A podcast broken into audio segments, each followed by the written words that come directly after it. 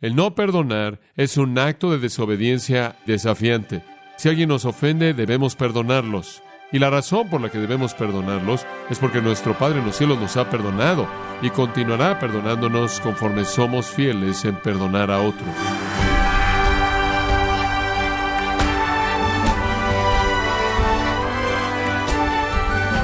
Muchas gracias por acompañarnos en Gracia a vosotros con el pastor John MacArthur. Hay personas a las que se les diagnostica un cáncer en sus inicios por ir al médico por una simple herida que nunca cicatrizó. Pero si estamos hablando de una herida espiritual que no sana por no querer perdonar, esto puede terminar siendo tan serio y preocupante como el mismo pronóstico de un cáncer. Sin embargo, estimado oyente, ¿cómo podemos evitar una herida espiritual sin sanarla? ¿Y qué sobresalen quienes tienen la capacidad de perdonar? El día de hoy, el pastor John MacArthur, en la voz del pastor Luis Contreras, nos enseñará acerca de estas características, así como las expectativas que Dios tiene puestas en usted para restaurar las relaciones que se han roto, en la serie Perdón cómo restaurar relaciones deterioradas en gracia a vosotros. Si es tan amable de abrir su Biblia en Filemón, permítame leerle los versículos 4 al 7 para entrar a nuestro mensaje. Doy gracias a mi Dios, haciendo siempre memoria de ti en mis oraciones, porque oigo del amor y de la fe que tienes hacia el Señor Jesús y para con todos los santos para que la participación de tu fe sea eficaz en el conocimiento de todo el bien que está en vosotros por Cristo Jesús. Pues tenemos gran gozo y consolación en tu amor, porque por ti, oh hermano, han sido confortados los corazones de los santos. Obviamente vivimos en una sociedad que conoce poco acerca del perdón. Vivimos en una sociedad que le importa poco el perdón. De hecho, yo pensaría que uno de los contribuyentes primordiales, si no es que el contribuyente primordial a la destrucción de relaciones en nuestra cultura es la ausencia del perdón. Nuestra cultura nos presiona para ser no perdonadores. Celebra y exalta personas que no están dispuestas a perdonar. Hacemos héroes de los Harry el sucio y los Rambos que asesinan a la gente por venganza. Como resultado de la pecaminosidad, la impiedad y la ausencia de cualquier tipo de restricción social cristiana en nuestra cultura, tenemos una sociedad llena de amargura, llena de venganza, llena de enojo, llena de odio, llena de hostilidad hacia otros. Esto puede ser visto en el tipo de crímenes vengativos que se convierten en algo tan común en nuestro día. Puede ser visto en las demandas en contra de todo mundo, por todo concebible e inconcebible. De hecho, es aterrador pensar en el hecho de que hay más personas en escuelas de leyes en la actualidad que en el resto de las escuelas de posgrado profesional combinadas. Estamos promoviendo una cantidad casi interminable de abogados para encargarse de un número interminable de demandas conforme la gente se venga por todo asunto minúsculo y grande de la vida que les ha ofendido. Inclusive los consejeros en la actualidad nos están diciendo que no es saludable perdonar. Eso es algo nuevo. Hay un libro nuevo popular escrito por Susan Forward y está titulado Padres Tóxicos. La tesis del libro realmente es la actitud prevaleciente en la cultura actual de nuestro día y es que tiene una actitud negativa hacia el perdón. Hay un capítulo en el libro titulado No tienes que perdonar. En otras palabras, eres una víctima de algunos padres tóxicos que te envenenaron y hasta que los culpes a ellos, no vas a ser una persona saludable. Vivimos en una cultura vengativa, hostil, enojada, que quiere hacer del resto de la gente el responsable de un crimen en contra de nosotros y nosotros, francamente, no somos responsables por nada fuera de la venganza. Ciertamente nuestra cultura es la más hostil, la más enojada, la más no perdonadora, la más vengativa que jamás he experimentado en mi breve vida. Ahora, para un cristiano, el no perdonar es impensable. No me importa cuál sea el asunto, no me importa cuál sea la ofensa, el no perdonar es un acto de desobediencia abierto y desafiante. Se nos ha dicho de la manera más explícita que se nos puede decir que si alguien nos ofende debemos perdonarlos. ¿Cuántas veces? 70 veces 7. Oh, eso es un número innumerable de veces. Y la razón por la que debemos perdonarlos es porque nuestro Padre en los cielos nos ha perdonado y continuará perdonándonos conforme somos fieles en perdonar a otros. Para ver este asunto desde el punto de vista negativo por un momento, si aceptamos la manera de pensar de esta cultura, una cultura que dice no tienes que perdonar, tú tienes el derecho de vengarte y puedes demandar a todo mundo por todo asunto y debes culpar a alguien más por tu responsabilidad y asegurarte de que paguen dolorosamente por lo que te han hecho.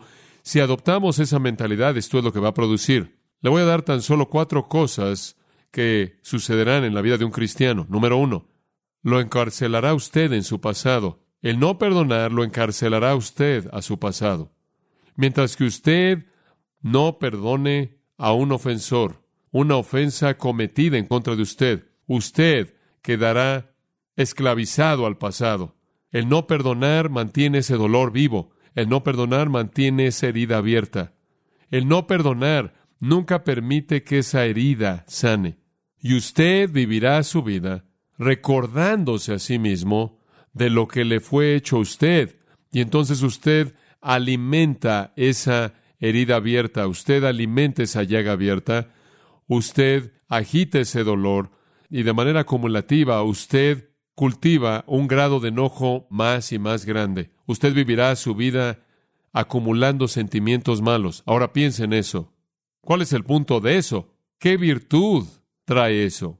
El no perdonar simplemente lo encarcela al pasado, a usted, y por todo el tiempo que usted regresa al pasado y repite esa actitud no perdonadora, usted acumulará en su vida la tragedia del enojo y la hostilidad incrementadas, acumulada, apilada, lo cual le robará el gozo de vivir. Usted vivirá la vida sintiéndose tan mal como se siente ahora o peor, sin ningún alivio en el horizonte. Por otro lado, el perdón abre la puerta y deja que el prisionero salga. El perdón lo libera usted de su pasado. Tan pronto como usted lo perdona, usted termina, usted está libre. Si usted insiste en acordarse de la ofensa y nunca la perdona, entonces usted le perdona a la persona que lo siga ofendiendo usted el resto de su vida. Y es culpa de usted, no de ellos. En segundo lugar, la falta de perdón no solo lo hace usted un prisionero de su propio pasado, sino que la falta de perdón produce amargura, produce amargura. El efecto acumulativo de recordar sin perdonar alguna ofensa cometida en contra de usted, sin importar cuán breve o largo sea el tiempo, es que usted se convierta en una persona amargada. Entre más se acuerde usted de la ofensa, más datos usted acumula de eso, más lo recita en la memoria, más ocupa su pensamiento y más ocupa su mente. Básicamente lo moldea usted más como persona. La amargura no es solo un pecado, es una infección y va a infectar su vida entera. Y la amargura puede ser arrastrada de manera directa al no perdonar.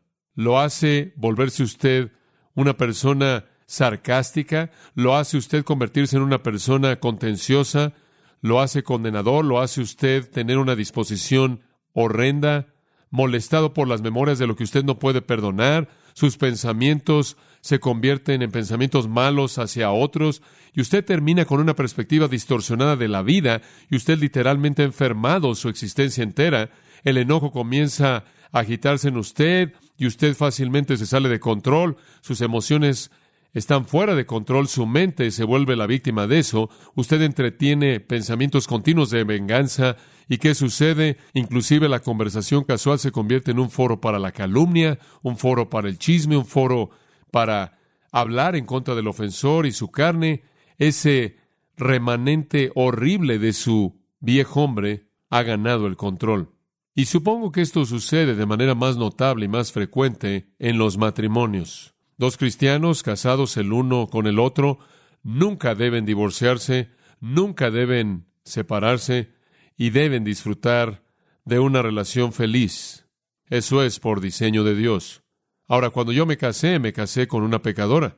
Lo que es más impensable es que también lo hizo mi esposa. Y la realidad es que es una imposibilidad total para nosotros el no ofendernos el uno al otro. No es que nada más sucede de vez en cuando a lo largo del año, sino que sucede de manera bastante frecuente. Pero en donde el perdón opera, una ofensa es un momento en el tiempo, llega y se va. En donde no hay perdón para eso, está la amargura acumulada que comienza a convertirlo a usted en contra de su propio cónyuge, que lo hace que usted sea contencioso y sarcástico. Usted abandona su afecto, abandona su amabilidad y busca maneras de vengarse. Y la amargura resulta en la destrucción de la relación. El perdón, por otro lado, disipa la amargura y la reemplaza con amor, gozo, paz, paciencia, benignidad, bondad, fe, mansedumbre y templanza. ¿Por qué es que alguien quisiera vivir en la prisión de su pasado? ¿Por qué es que alguien quisiera vivir con la amargura acumulada que los hace violar toda relación? Hay una tercera cosa que la ausencia de perdón hace. La falta de perdón le da a Satanás una puerta abierta.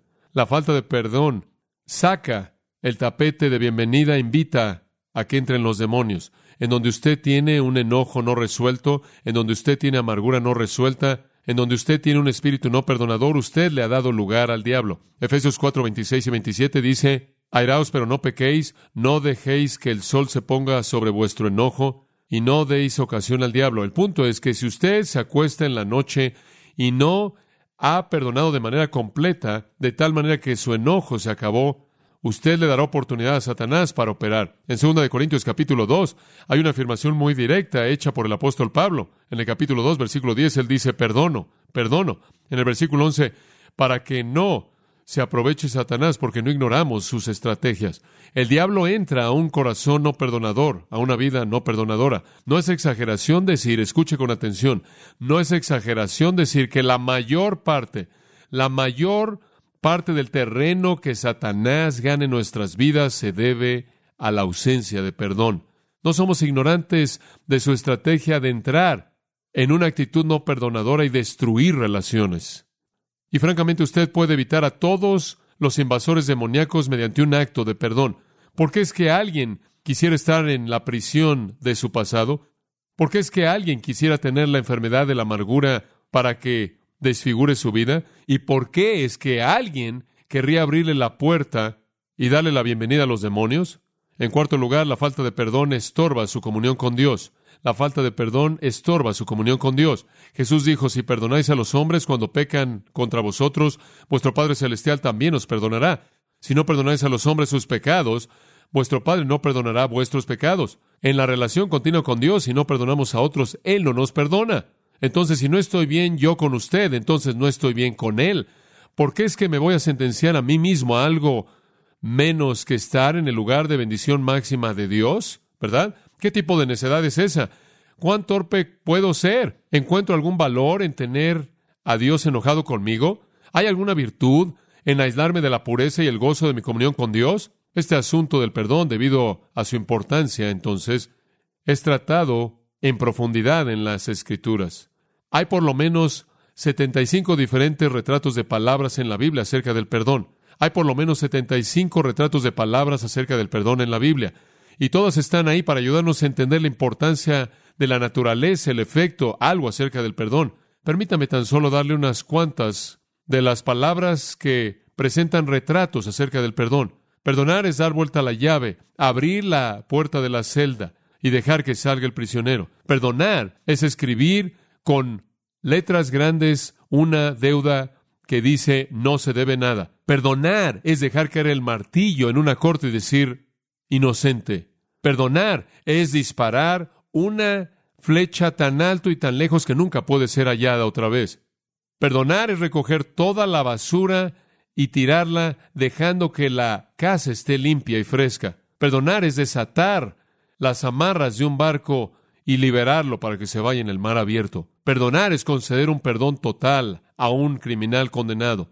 Perdonar es relajar el brazo en contra de un adversario en una lucha y darle su vida. Perdonar es volver a pintar un muro que tenía algo escrito dejándolo verse como nuevo.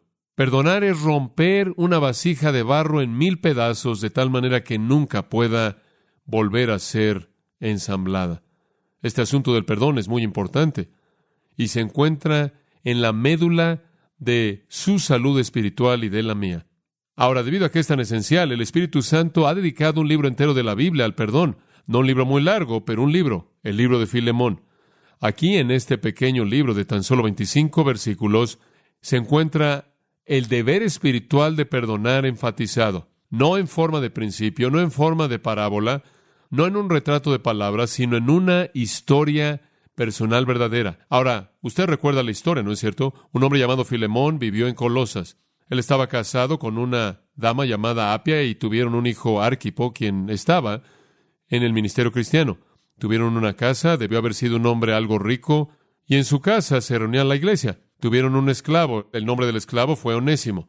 Aunque Filemón fue un buen amo, Onésimo quiso su libertad, entonces un día huyó. Su amo había pagado mucho dinero por él. Esto fue fraude. No solo eso, él robó algunas cosas de su amo y se las llevó con él. Y entonces él había cometido una ofensa criminal por lo cual el encarcelamiento, inclusive la muerte, podía ser la sentencia justa. Onésimo huyó de la pequeña ciudad de Colosas para perderse en la humanidad masiva en la ciudad de Roma, pensando que podía esconderse ahí en Roma como otro de los esclavos y gente de la calle que habían huido y que ocupaban los rincones de esa gran ciudad, pero no pasó mucho tiempo, no sabemos exactamente cuánto tiempo, hasta que este esclavo que huyó conoció cara a cara a un hombre excepcional llamado Pablo. Entonces aquí está el esclavo que huyó Onésimo y es confrontado por Pablo.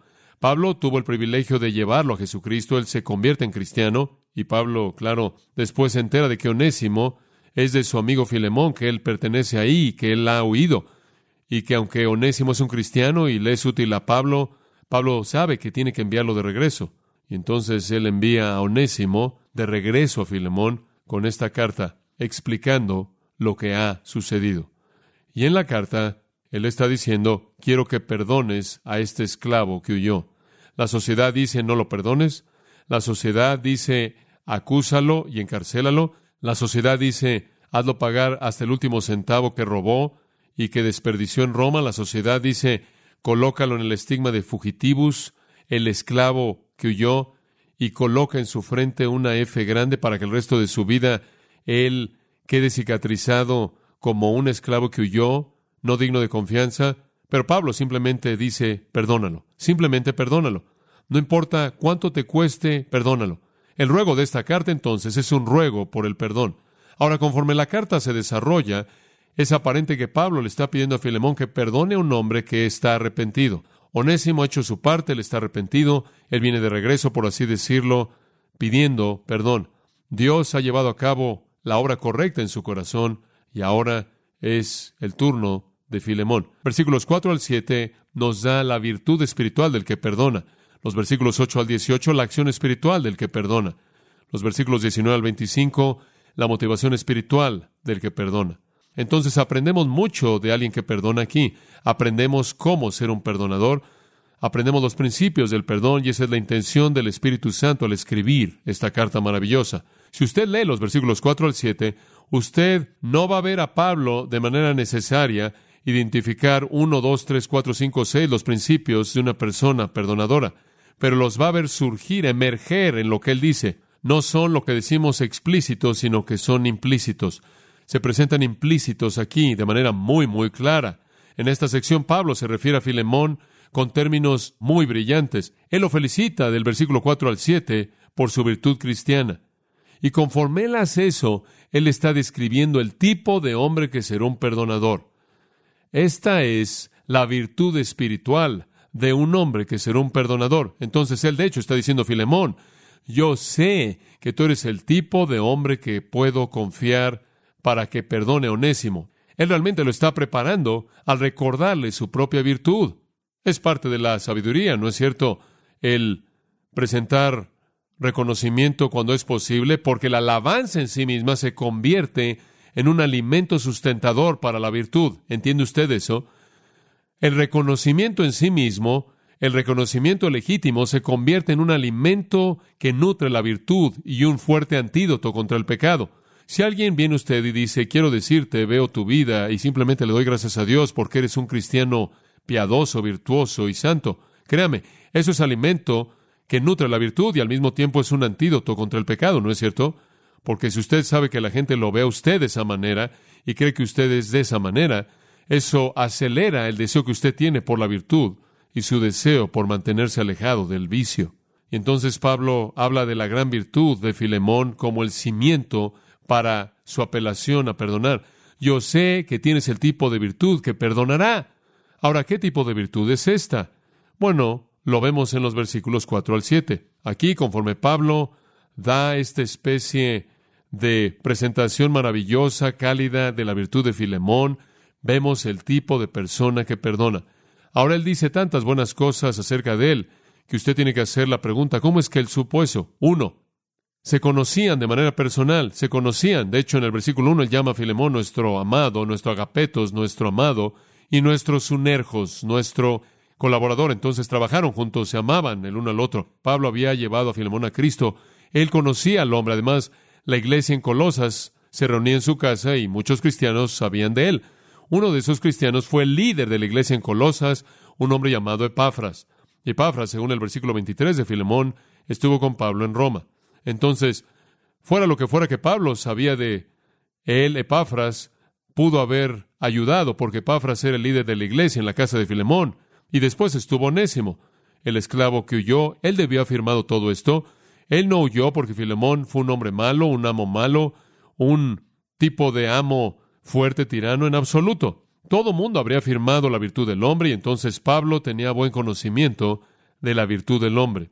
Ahora, conforme vemos estos versículos, versículo 4 en adelante, vamos a ver el tipo de persona que perdona. ¿Qué tipo de persona tiene la capacidad de perdonar? Veamos el versículo 4 y comencemos ahí. Doy gracias a mi Dios, haciendo siempre memoria de ti en mis oraciones. Ahora, simplemente un comentario de eso de manera muy breve. Él, de hecho, está diciendo, cada vez que oro por ti, es con gratitud. Eso es lo que él está diciendo haciendo siempre memoria de ti en mis oraciones.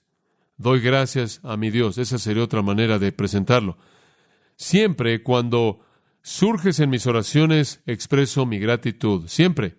Digo, no tengo nada más que decirle a Dios, más que agradecerle a Dios por Filemón.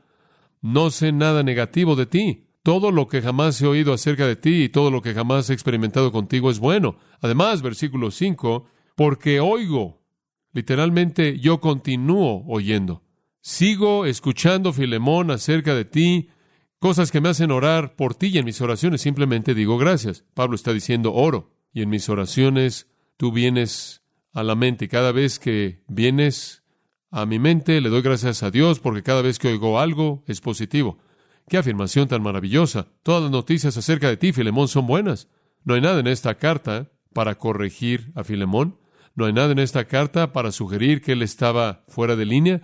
No hay nada para sugerir que él tenía error en su teología, que algo no estaba bien en su casa, que algo no estaba bien en su matrimonio. Digo, todo estaba como debía ser en la vida de este hombre. Entonces él dice, todo lo que sé acerca de ti me hace agradecer a Dios por ti. ¿Y qué es lo que él oyó? ¿Y qué es lo que él sabía de él? Varias cosas. Número uno, él tuvo una preocupación por el Señor. Él tuvo una preocupación por el Señor.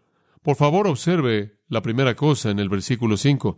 Él dice, porque oigo, sígame aquí, del amor y de la fe que tienes hacia el Señor Jesús. Esa es la frase que quiero que entienda primero. Lo primero que oigo acerca de ti es que tienes una fe verdadera en el Señor Jesús. Tienes una preocupación por el Señor. Sé que puedo acudir a ti, Filemón, y pedirte que perdones porque estás preocupado por el Señor. Tienes una verdadera fe salvadora. Eres un cristiano real, genuino, y por lo tanto tienes la capacidad de perdonar. Has sido perdonado, entonces puedes perdonar. Tienes los impulsos de la vida nueva. Tienes la motivación del Espíritu Santo que mora en ti. Tú experimentas la convicción de la palabra de Dios. Tú eres un creyente verdadero y un creyente verdadero desea hacer lo que es correcto y lo que honra al Señor y entonces puedo apelar a ti a perdonar porque estás preocupado por el Señor. Por cierto, ese verbo tienes tiempo presente, continúas teniendo una naturaleza continua de preocupación hacia el Señor. Tienes una confianza continua hacia el Señor Jesús. Tienes una fe constante. Eres un creyente fiel, verdadero, genuino. Él dice, Filemón, tú andas por fe en el Señor Jesucristo. Tú muestras confianza en Él en todo. Tú buscas su voluntad. Yo sé que puedes perdonar. Como puede ver, somos aquellos a quienes se les ha perdonado mucho y podemos perdonar mucho. Somos aquellos, recordará usted, de quien Pablo escribió en Efesios 4:32 y Colosenses 3:13, que debemos perdonarnos unos a otros, porque Dios, por causa de Cristo, nos ha perdonado a nosotros. Somos aquellos como la parábola de Mateo 18, a quienes se les ha perdonado una deuda impagable y debemos salir y perdonar a otros. Filemón, tú tienes una fe real, eres un creyente verdadero, puedes perdonar. Y lo que él realmente está diciendo aquí es que la primera característica de un perdonador es que él es un cristiano. Él tiene una preocupación por el Señor.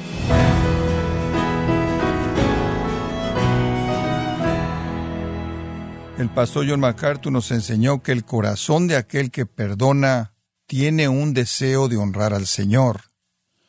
Nos encontramos en la serie Perdón, cómo restaurar relaciones deterioradas, aquí en gracia a vosotros. Y estimado oyente, quiero recomendarle el libro La verdad sobre el perdón, en donde John MacArthur explica que el hombre, resultado de su naturaleza caída, necesita ser perdonado por Dios y únicamente Él puede otorgarnos ese perdón, pero Él también nos capacita para perdonar a otros. Adquiéralo en la página de gracia.org o en su librería cristiana más cercana, recordándole que puede descargar todos los sermones de esta serie Perdón, cómo restaurar relaciones deterioradas, así como todos aquellos que he escuchado en días, meses o semanas anteriores, animándole a leer artículos relevantes en nuestra sección de blogs, ambos en gracia.org. Si tiene alguna pregunta o desea conocer más de nuestro ministerio, como son todos los libros del pastor John MacArthur en español o los sermones en CD que también usted puede adquirir, escríbanos y por favor mencione la estación de radio por medio de la cual usted nos escucha en gracia a vosotros. Es importante conocer no solo el país y ciudad de donde usted nos escucha, sino también la radio. Para quienes contactan nuestro ministerio por primera vez, pueden solicitar una copia del mensaje de promoción sin costo alguno, un mensaje por oyente únicamente. Si usted vive en los Estados Unidos o Puerto Rico, escríbanos a Gracia Vosotros, P.O. Box 4000, Panorama City, California 91412. O puede escribirnos a través del siguiente correo electrónico radio arroba gracia.org.